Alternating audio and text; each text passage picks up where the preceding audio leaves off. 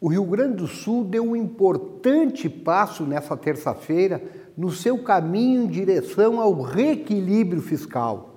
Foi aprovado na Assembleia Legislativa o projeto que estabelece um teto de gastos para o Estado, condição importante para aderirmos ao regime de recuperação fiscal. Eu quero cumprimentar e agradecer aos deputados, mais uma vez, pela postura equilibrada e muito responsável. Meu reconhecimento aos parlamentares que não deixaram levar por questões eleitorais que contaminaram esse debate ao longo das últimas semanas. Nós passamos, mas o Estado permanece. Esse comprometimento com as finanças públicas do Rio Grande é a postura que os gaúchos e as gaúchas esperam de nós. Essa é mais uma conquista importante da nossa gestão nesse processo de virada de jogo que estabelecemos no Rio Grande do Sul.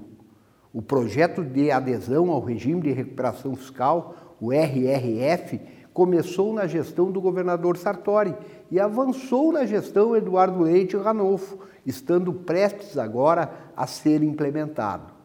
Lembrando que o RRF é um programa aprovado no Congresso Nacional, parte de uma lei sancionada pelo atual governo federal.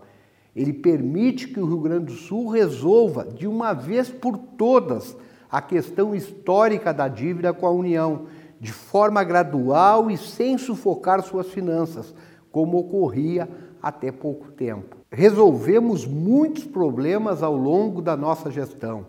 Voltamos a pagar os salários em dia, quitamos dívidas com prefeituras, hospitais e fornecedores, voltamos a honrar os compromissos do Estado e estamos investindo mais de 6 bilhões de reais em todas as áreas. O RRF vai permitir manter essas conquistas e contribuir para o futuro do Rio Grande, com equilíbrio, credibilidade, desenvolvimento e emprego.